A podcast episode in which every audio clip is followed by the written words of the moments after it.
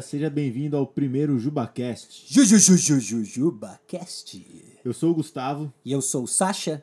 e o objetivo desse projeto é oferecer para vocês verdades eternas sobre assuntos do nosso dia a dia. Então a gente vai falar sobre assuntos muito importantes, com implicações práticas e como isso mostra onde está o nosso coração. E o assunto de hoje ele é muito cabuloso. Cabulosamente. A gente vai falar sobre cabuloso. desejos sexuais, sexo e tudo mais. E Ixi. para começar, a gente vai falar para vocês algumas estatísticas sobre o assunto. Se- Sente o drama, escuta só. 52% da pornografia é hoje vista em aparelhos do tipo celular e tablets. No... Então, calma aí, calma aí. Isso quer dizer que você leva com você a fonte do problema, que pode ser a Mas calma aí, da onde você tá tirando isso daí? Porque, ô, Gustavo, convenhamos, né? 85% das estatísticas são inventadas na hora.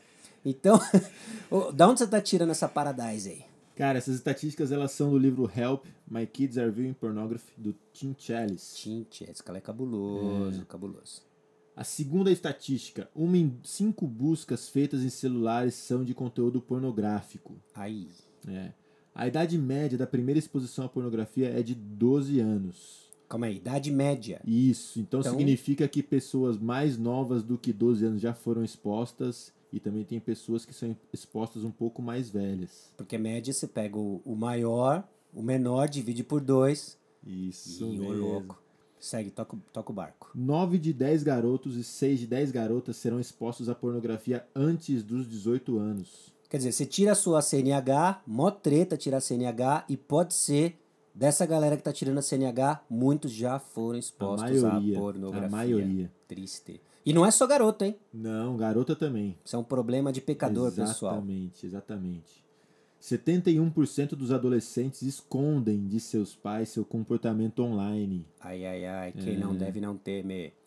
E 28% dos adolescentes ent- entre 16 e 17 anos foram expostos acidentalmente à pornografia online. Ou seja, esse problema vai aparecer para você. Você vai ser exposto mesmo que você não procure. Então a gente vai trocar ideia aqui sobre algo que você deve fazer quando você for exposto. Você será exposto. Então, como nós tratamos isso? E para começar, a gente vai fazer duas perguntas. Pornografia é pecado? Masturbação é pecado? Bate pronto, pessoal. Resposta à primeira pergunta: sim. Pornografia, ver pornografia é pecado. Masturbação é pecado? Sim, masturbação é pecado.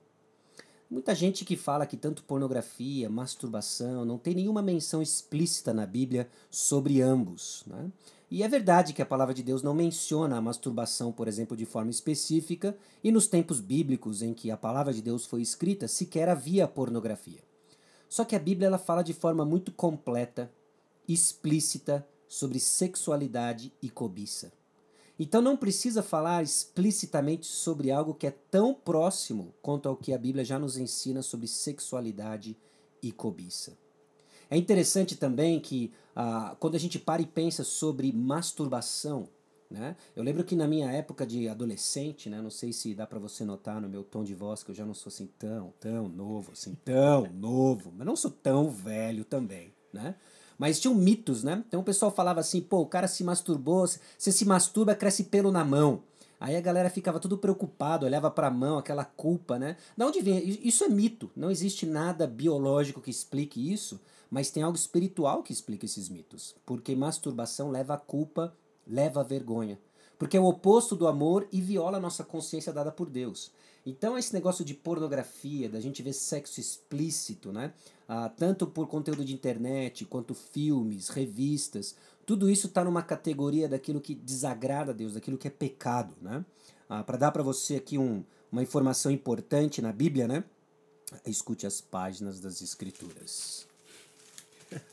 Efésios, capítulo 5, versículo 3, diz assim: Mas a impudicícia e toda sorte de impurezas ou cobiça, nem sequer se nomeia entre vós como convém a santos. Nem conversação torpe, nem palavras vãs ou chocarrices, coisas essas inconvenientes. Antes, pelo contrário, ações de graças. Eu li aqui numa versão aqui um pouco mais antiga, né, mas deixa claro o seguinte: aquilo que é impureza, aquilo que é de ordem sexual, fora do contexto criado por Deus para essas coisas, é pecado. E a gente não deve nem sequer deve fazer parte do nosso diálogo, quanto mais daquilo que nós vemos. Pornografia é pecado. E, por consequência, masturbação é pecado. Esse autoestímulo viola o propósito de Deus, né? porque masturbação é um autoestímulo.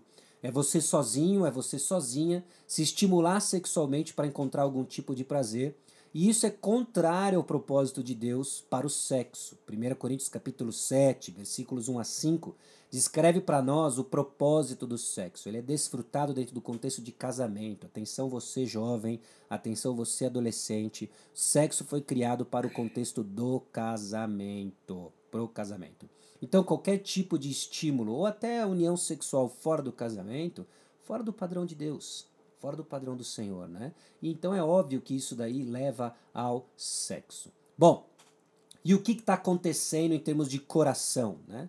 A masturbação, então, a pornografia, é só uma manifestação externa de um problema interno com a cobiça, que é produzido por um coração corrupto. O seu problema é um problema de coração. Nosso coração que tem desejos desgovernados e nós precisamos admitir isso para a esperança do Evangelho. Uhum. Então, na verdade, a pornografia e a masturbação são consequências externas de algo que já é real no nosso coração. É certo? É isso aí. E beleza, né? A gente já entende isso, mas então o que, que eu faço com esses desejos que eu tenho na minha juventude? Eles são uma maldição? Por que é que Deus criou a gente assim? Por que, que é tão difícil resistir a tudo isso? É, aí, aí o bicho pega, né? Porque, legal, já entendi que pornografia é pecado, que masturbação é pecado. Senhor, me liberta desse corpo cheio de desejo sexual, né? Será que o desejo sexual, então, é uma maldição que você está preso e vai ser libertado no altar. Né? Tem muito jovem que pensa assim, né? Mas lembra que Deus também criou o desejo sexual. Dentro de um conjunto daquilo que Deus chamou não só de bom, mas muito bom. Então, como é que você lida com esse desejo sexual? Ou ainda, como que ele pode ser bom? Né? Porque com grande frequência, esses desejos se tornam um fardo pesado. Então, pensa você, adolescente, você jovem, convicto do padrão de Deus, ama o Senhor Jesus, e aí você tem que lidar com o seu desejo, você sabe do padrão de casamento e quando vê, você está preso nisso. Né? Bom, o que te ajuda a entender que desejo sexual está dentro da compreensão uh, daquilo que é o relacionamento entre marido e esposa. O desejo existe para que você, rapaz, continue buscando uma moça para casamento. Vamos ser bem sinceros aqui, vamos abrir o jogo. Você não iria buscar casamento se não fosse o desejo sexual. Ele não é a razão pela qual você vai se casar, mas ele é o impulso criado por Deus para que você procure o casamento. Então, o desejo sexual, fora do contexto de casamento, é um lembrete. Você está sozinho. Case, case, case. Quando você tiver casado, o desejo sexual é: você casou, procure a sua esposa, procure o seu marido. Então, criado por Deus e debaixo de submissão ao Senhor, o desejo sexual pode ser uma bênção, assim como o apetite e o paladar é, para você que desfruta de uma boa comida e não está gripado. Não, não, babai, eu tô gripado, não. É, Já comeu gripado? Tenso, tenso. E Deus lhe deu o desejo ah, sexual para que você desfrute dessa companhia de uma forma agradável ao Senhor. E como é que eu posso fazer como é que eu devo fazer para me libertar desse pecado? Fantástico. Vamos, vamos, vamos abrir o jogo? Não tem nada que você possa fazer. Pessoal, essa é a nossa condição. Nós somos escravos do pecado, mas tem o que alguém fez para que você fosse liberto dessa condição. E aí entra o poder do Evangelho, porque é o que Cristo fez. E ele gritou da cruz do Calvário: está consumado. E ele foi enterrado e depois do terceiro dia ele ressuscitou, vencendo a morte, nos libertando do poder do pecado. Então não é o que você fez ou o que você faz, mas é o que Cristo faz. Agora é óbvio que uma fé naquilo que Cristo fez vai se apropriar disso e responder em obediência. Então, tem passos práticos em que você, cristão, você adolescente que quer viver a pureza sexual, precisa começar a dar. Primeiro é crer no Evangelho e continue crendo creia no Evangelho e continue crendo.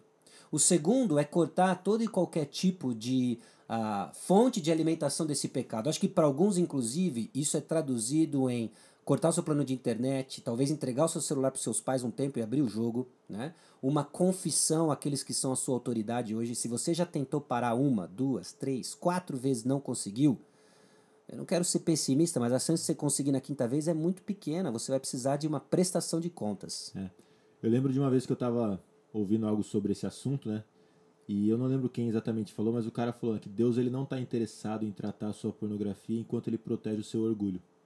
Isso significa Cabuloso. que sem prestação de contas e sozinho é praticamente impossível que você consiga vencer esse tipo de pecado. Então, cara, resumindo, você vai ter que ir atrás de um camarada maduro, de uma moça madura, de uma mulher madura. Ah, Para alguns, isso é traduzido por pais. Eu louvo a Deus quando eu vejo pais interessados na pureza sexual dos seus filhos. Às vezes significa buscar um pastor ou um homem que você admira ah, em termos espirituais, alguém que já tenha se mostrado um homem temente ao Senhor ou uma mulher temente ao Senhor. Abrir o jogo e dizer: Eu preciso de ajuda. E, obviamente, o contrário dessa impudicícia toda que a gente leu em Efésios 5,3 é o que está lá em Efésios 5,2. E andar em amor. Quando você está preso na escravidão sexual, você está pensando no seu prazer. Você tem uma mentalidade que você está buscando o seu prazer. Então, além de reconhecer que Cristo Jesus liberta você do poder do pecado, além de se cercar de ajuda de pessoas que vão que você vai prestar contas, existe uma mentalidade de serviço que precisa crescer. É você andar em amor, vivendo como Cristo viveu em termos de sacrifício pessoal. Porque pode ser, a chance é muito alta, você está preso num ciclo de masturbação, é um zero à esquerda no serviço da igreja. Isso não é ativismo mas é entender que é no serviço sacrificial que você cresce na mente de Cristo e isso tem um efeito sim sobre a reordenação dos seus desejos sexuais. Com certeza, com certeza. E uma coisa também, né, para que eu sempre penso muito com relação tanto a pecados na área sexual quanto a qualquer outro, né? A gente sempre está do lado mais forte quando a gente está do lado de Cristo, né? Amém. E até aquele versículo em Gálatas 5,16 fala, né? Que se andarmos no Espírito, nós jamais satisfaremos o desejo da carne. Então, galera, enquanto a gente estiver buscando a Cristo, a vitória é garantida, porque a gente está do lado mais forte. Cristo venceu por nós e por ele nós podemos vencer os nossos pecados também. Amém. Bom, galera, eu não, eu não, a gente não disse tudo sobre o assunto, mas eu espero que esteja uma boa introdução. Se você tem dúvidas, se você tem perguntas, uh, quer fazer, deve ter um link aí embaixo, em algum lugar aí, para você entrar com a sua pergunta e a gente tenta aí ajudar você da melhor forma. Lembra, o nosso objetivo é equipar você, dando verdades eternas para você viver os problemas da atualidade. É isso aí, galera. Falou, até o próximo. A gente se vê.